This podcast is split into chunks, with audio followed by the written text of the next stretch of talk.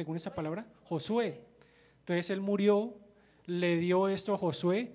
¿Y qué hizo Josué? Inmediatamente, pues él también hace exactamente lo mismo que hizo Moisés con el pueblo, que es que recordarles el pacto, lo que Dios hizo por ellos, las estipulaciones y los que es participantes de ese pacto. Vamos a leer en Josué 24, 1, 7, pues yo se los leo, tranquilos. Así dice el Señor Dios de Israel. Esto lo, obviamente lo está diciendo Josué.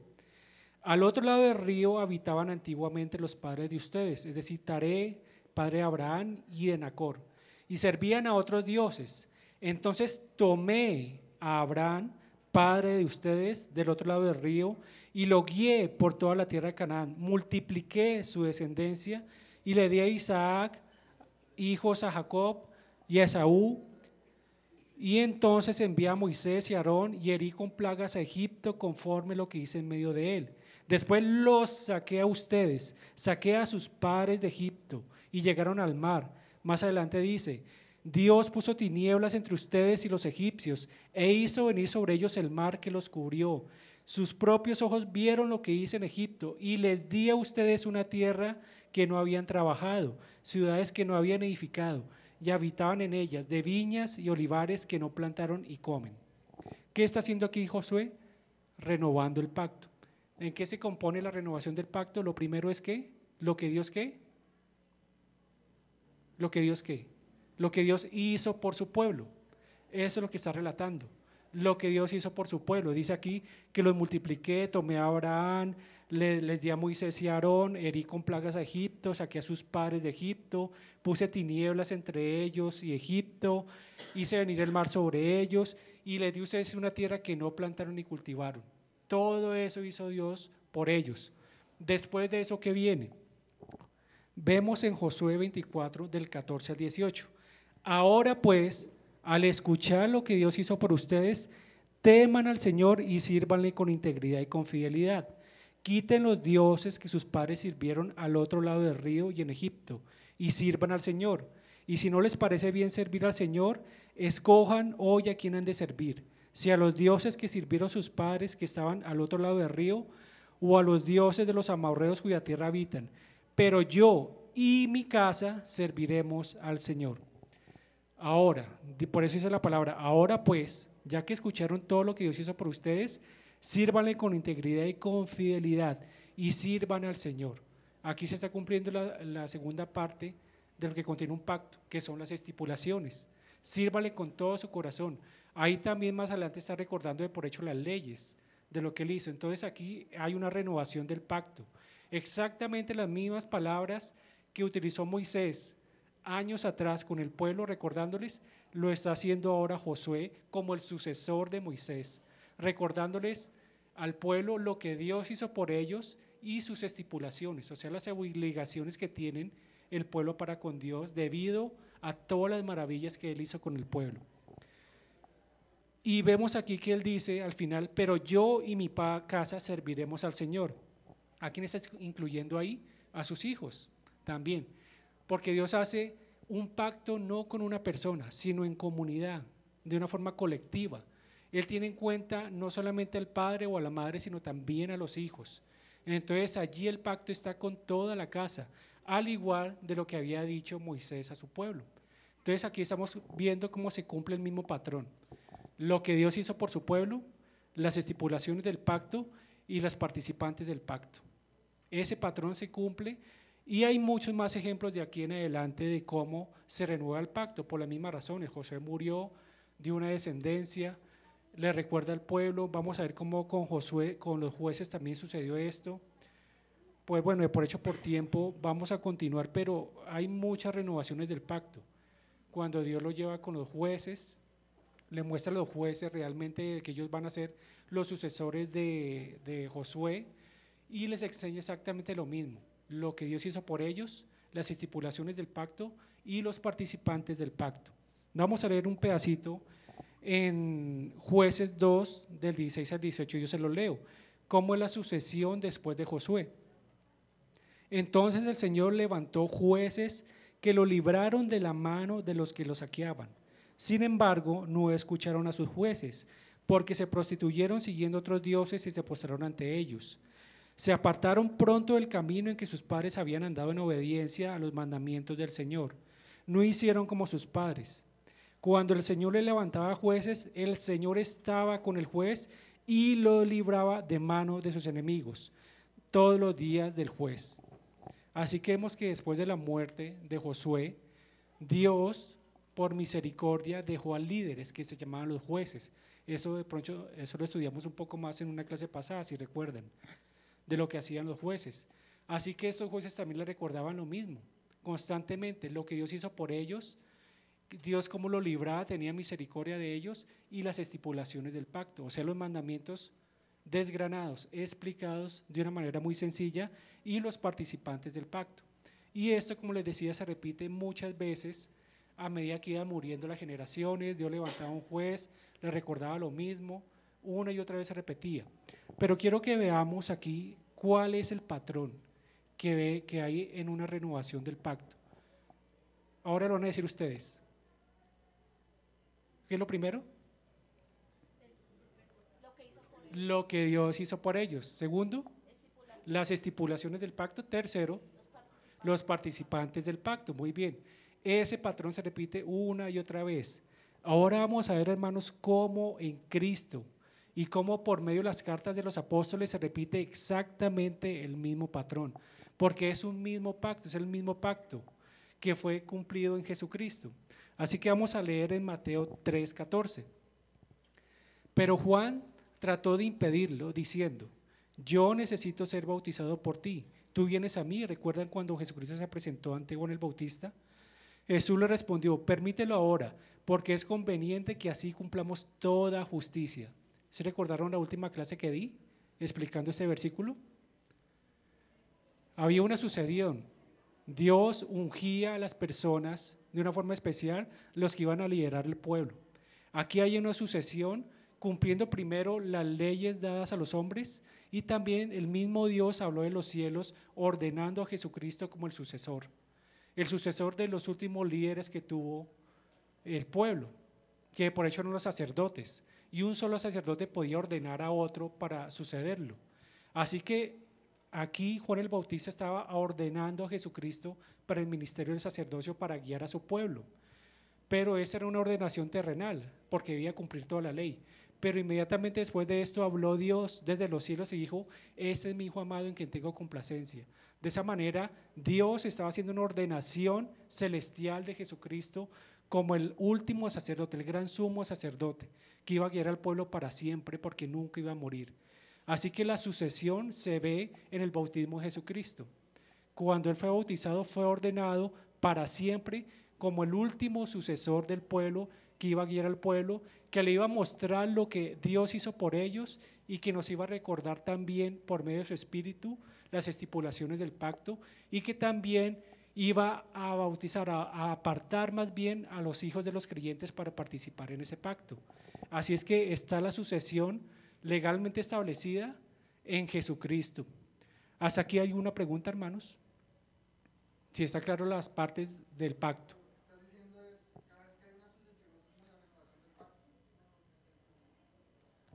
Ah, lo hacían cuando se sucedían nuevos líderes. Hay una renovación del pacto.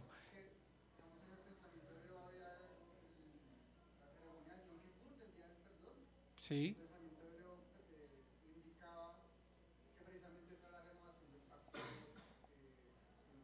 Así es correcto.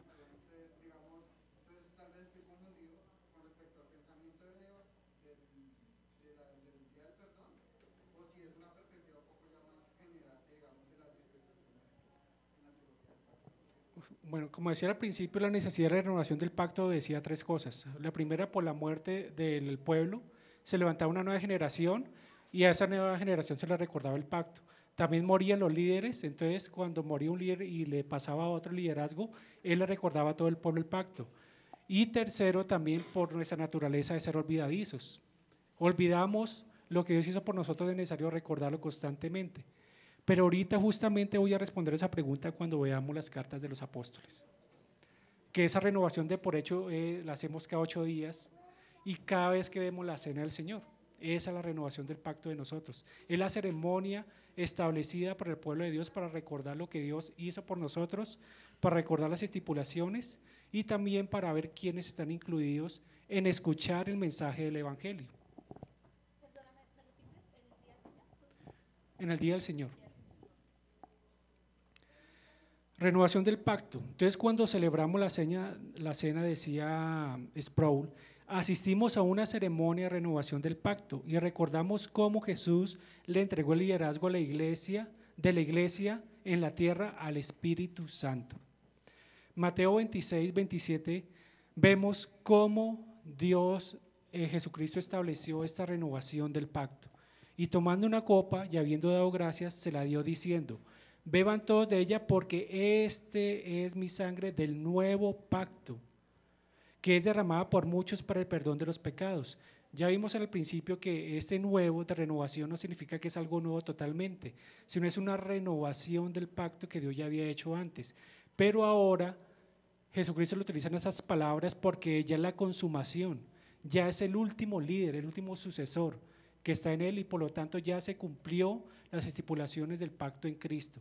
Él murió, obedeció toda la ley la obedeció por nosotros, algo que el pueblo anteriormente no hizo, murió, pagó nuestra condena, resucitó en los cielos y está reinando la diestra con poder.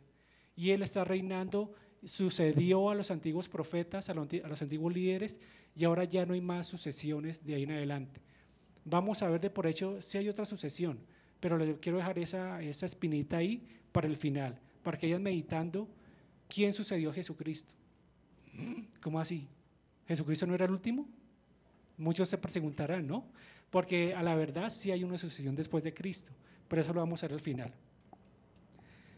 Ahora, en Hebreos 2, 14, 15, vamos a ver dos palabras claves que hemos leído. De todo lo que hemos leído hay dos palabras claves de lo que hicieron tanto Moisés como Josué y los líderes de Israel sobre el pueblo. Hay dos palabras principales. ¿Qué hizo Dios al sacar al pueblo de Egipto? ¿Lo sacó de qué? De la esclavitud, muy bien. Y la segunda palabra que se repite más en Josué, cuando tomaron la tierra en posesión, allí quedaron como guerrillas, por así decirlo, otros pueblos dentro de ellos. ¿Qué hizo Dios con esos pueblos? ¿Los qué? Los acabó por completo, o sea, los libró de todos sus enemigos. Las palabras claves son esclavitud, sacar de la esclavitud y librar. Eso eran una, unas labores continuas de los líderes de Israel. Ahora vemos lo, vemos lo que hizo Jesucristo, nuestro último sucesor. Hebreos 2.14. Así que por cuanto los hijos participan de carne y sangre, también Jesús participó de lo mismo, para anular mediante la muerte el poder de aquel que tenía el poder de la muerte, es decir, el diablo, y librar a los que por el temor a la muerte estaban sujetos a esclavitud durante toda su vida. Así que Jesucristo vino a cumplir lo que realmente no pudieron hacer en, su totalidad los líderes de Israel. Ni Moisés ni Josué pudieron dar esta verdadera libertad y esta verdadera libertad y victoria sobre sus enemigos. Porque la verdad que nuestra lucha no es contra carne y sangre. En realidad no es que Dios nos va a librar de nuestros enemigos físicos aquí, es que mi jefe es mi, mi, mi enemigo, entonces Dios me va a librar de él, ¿no? Y creemos esas promesas son para cosas eh, literales acá, o Dios me va a librar de esta esposa, no sé, alguien podrá pensar así, no, eso no es así, no son cosas físicas, hermanos, es una realidad espiritual. Y lo que Dios quería simbolizar con liberar al pueblo de la servidumbre que está en Egipto, era mostrar que somos esclavos todos naturalmente del pecado y que nuestro peor enemigo somos nosotros mismos y el diablo que nos acecha constantemente. ¿Qué hizo Jesucristo?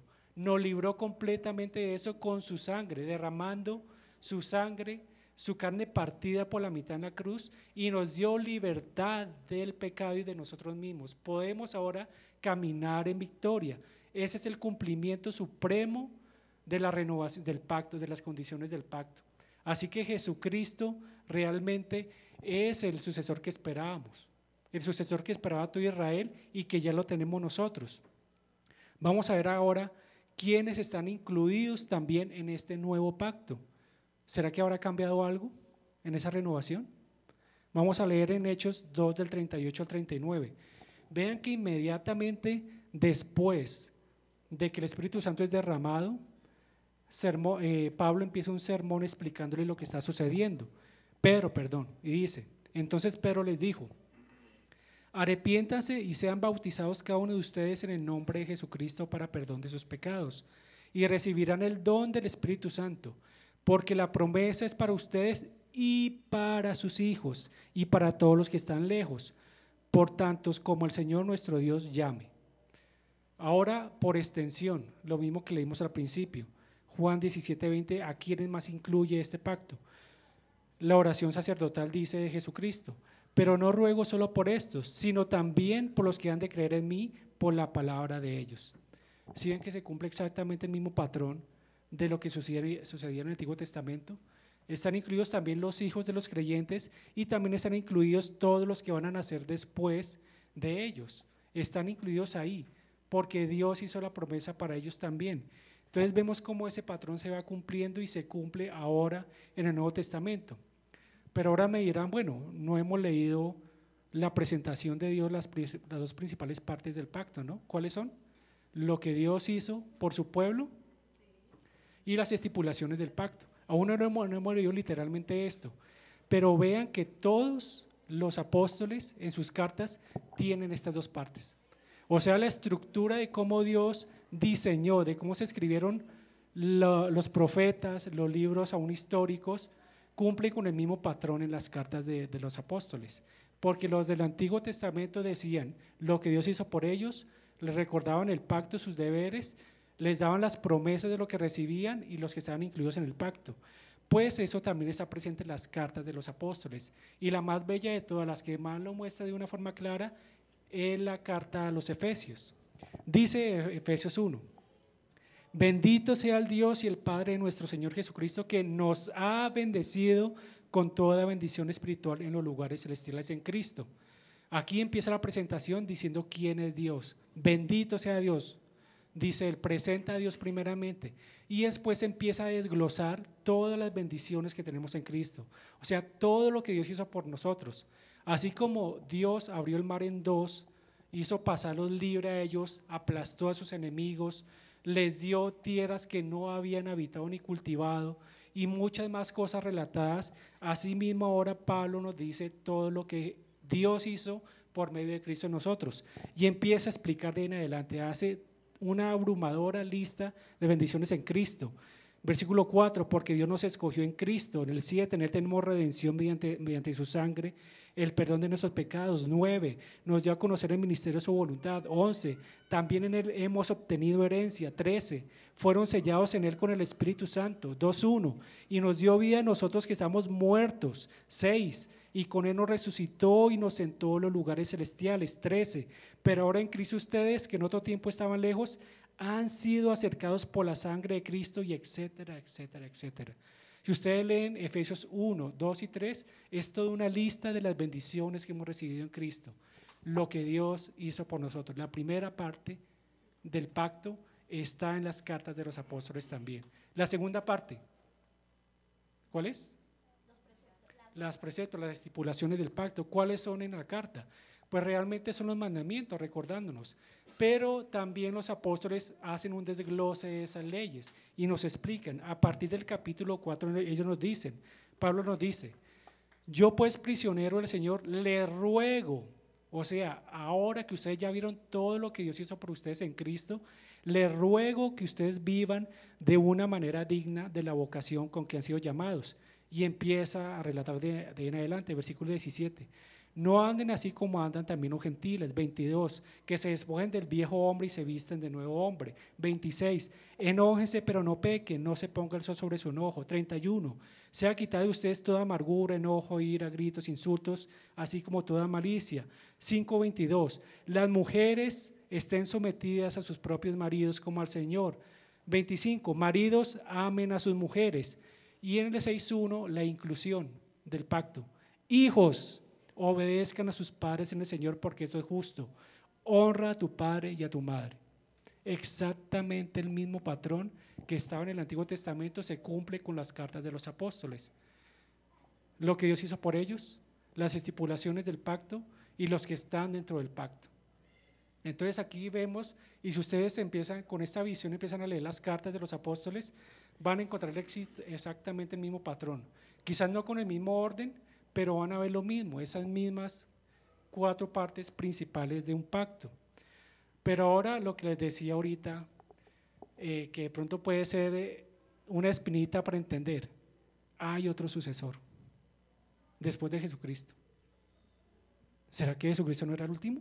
Muchos dirán, o sea, Jesucristo no es el último sucesor del que esperábamos, el que cumplió todo. ¿Quién se imagina ustedes que es el sucesor?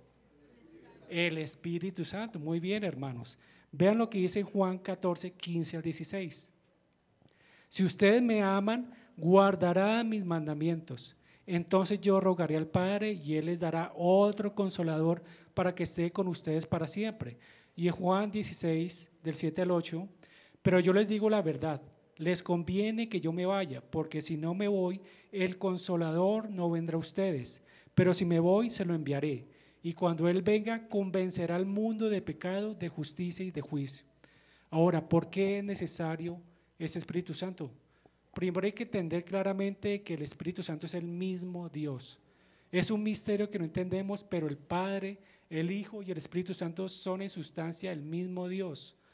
Pero ahora como Jesucristo se iba a ir en carne, porque antes el pueblo de Israel tenía líderes visibles, Moisés, Josué, los jueces, los reyes, eran visibles que tenían ahí presentes y que si Dios lo libraba a ellos, también libraba a todo el pueblo, ¿no? Jesucristo estuvo con sus discípulos y ellos se llenaron de tristeza cuando dijeron que Jesucristo se iba a ir, pero él les decía, alégrese porque es necesario que yo me vaya, ¿para qué? para que mi presencia esté con ustedes permanentemente, así como Dios lo estuvo en el Antiguo Testamento por medio de sus líderes. Constantemente estaban acompañando a los líderes al pueblo. Pero ahora también, como Jesucristo ascendió, Él nos envía su Espíritu para garantizar que tenemos la presencia de nuestro Rey en medio de nosotros. El reino de Cristo es una realidad en esta tierra con la presencia del Espíritu Santo en cada uno de nosotros, por medio de la iglesia. El Espíritu Santo está presente en la iglesia. Por lo tanto, el sucesor en realidad no es otro, diferente, es el mismo Dios, es el mismo Cristo, pero ahora está con nosotros por medio del Espíritu Santo. Y eso es algo maravilloso. Porque de qué manera, qué, qué es lo que hacían los del Antiguo Testamento también? De alguna manera confrontaban al pueblo con su pecado, siempre recordándole la ley. También que hacían exhortar al pueblo a caminar en justicia y también les hablaba de un juicio ¿Qué es lo que hace el Espíritu Santo ahora? Él convencerá al mundo de pecado, de justicia y de juicio, dice Jesucristo. Hace exactamente lo mismo que hacían los líderes del Antiguo Testamento, lo que hizo Cristo y lo que está haciendo en este momento en medio de la iglesia. Exactamente lo mismo. Por eso hoy tenemos una renovación del pacto cada vez que vemos la cena aquí, porque el Espíritu Santo está presente, convenciéndonos de pecado al ver la carne de Jesucristo, la sangre de Jesucristo en el pan y en el vino. Cuando lo vemos también en el bautismo, también estamos recordando el pacto que Dios hizo con su pueblo, que hizo con nosotros. Estamos recordando su misericordia y su bondad. Y cuando leemos las cartas, cuando escuchamos el sermón, es exactamente lo mismo, hermanos. De por eso todo nuestro servicio está colmado de este orden, de ese patrón. Cuando cantamos, cuando confesamos nuestro pecado, cuando alabamos a Dios, le damos gracias, es el mismo patrón. Toda nuestra ceremonia eh, pactual es en el servicio.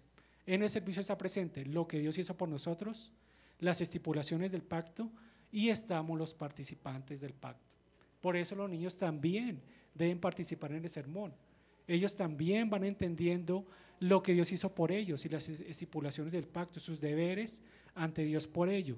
Así que esta es la renovación del pacto y de una forma providencial empezamos a leer el libro de los Hechos de los Apóstoles de ahora en adelante, ¿no? En el servicio.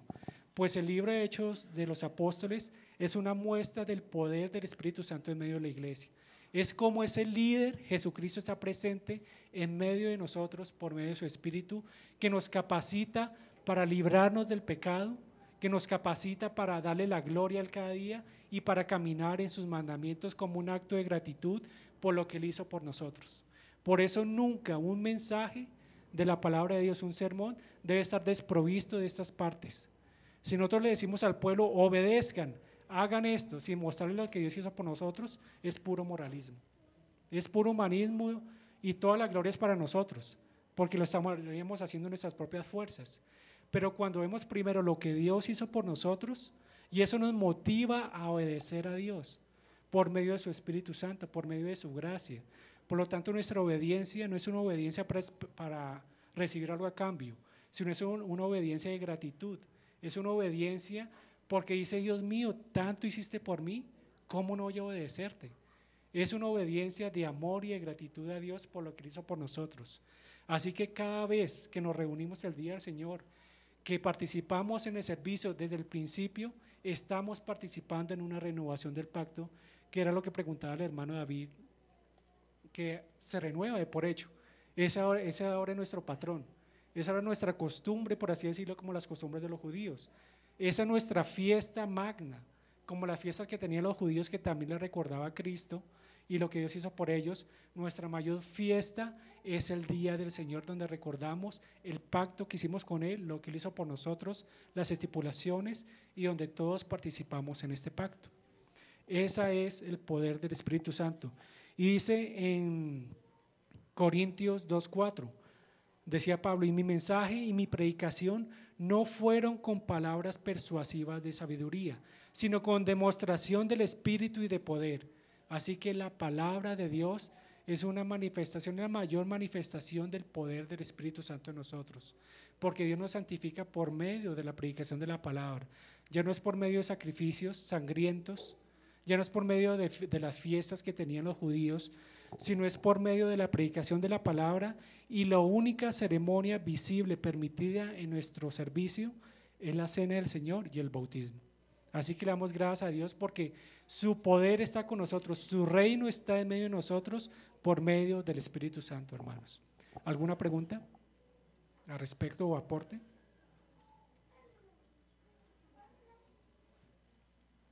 ¿No? Entonces sería bueno un examen. primero, ¿qué es lo primero del pacto que contiene el pacto? Lo que Dios hizo por nosotros. Segundo, las estipulaciones del pacto. Y tercero, los participantes del pacto. Muy bien. Y eso lo vamos a ver en todo el sermón. Desde el principio, desde que cantamos, desde que leemos la Biblia, va a estar presente eso y está presente en todas las cartas de los apóstoles también. ¿Algo más? ¿O otro examen? ¿Quieren otro examen? ¿No? ¿No hay preguntas? Ok. Muy bien, hermano. Entonces, Oremos para terminar, dando gracias a Dios por hacernos partícipes de este pacto por pura gracia. Padre amado, damos mil gracias porque tú has tenido bondad con nosotros. Tú has tenido misericordia en hacernos partícipes de tu precioso pacto. No lo merecíamos, Padre amado. No estamos incluidos, Señor Jesucristo, inicialmente, pero tú has revelado este misterio. Primeramente a Pablo se lo revelaste y hoy se ha extendido este conocimiento a todas las naciones de que ahora los gentiles y sus hijos también participan, pueden participar dentro del pacto. Y esto es un acto de misericordia, por pura gracia, no lo merecemos. Y te agradecemos grandemente, Señor Jesucristo. Por eso, Padre Santo, podemos levantarnos cada día a obedecer tu ley y no con el temor, Padre, de que si desobedecemos nos va a ir mal o no participaremos del pacto porque ya no, ya no obedecemos por lo que vamos a recibir, sino obedecemos por lo que ya hiciste por nosotros. Estamos en ese pacto incondicionalmente, Padre, y por eso queremos obedecerte cada día, porque te amamos tú al hacernos partícipes de tan glorioso reino en el cielo, aún en esta tierra con la presencia de tu Espíritu Santo en nosotros. Damos mil gracias, Padre, y permítenos hoy realmente celebrar este día, alegrarnos, Padre, de que todos aquí reunidos estamos participando de este pacto. Hoy renovamos ese pacto, viendo tu carne y tu sangre en el pan y en el vino. Permítenos recordar ello, Señor Jesucristo, y vivir en gratitud con gozo en nuestro corazón. En el nombre de Jesús así sea. Amén.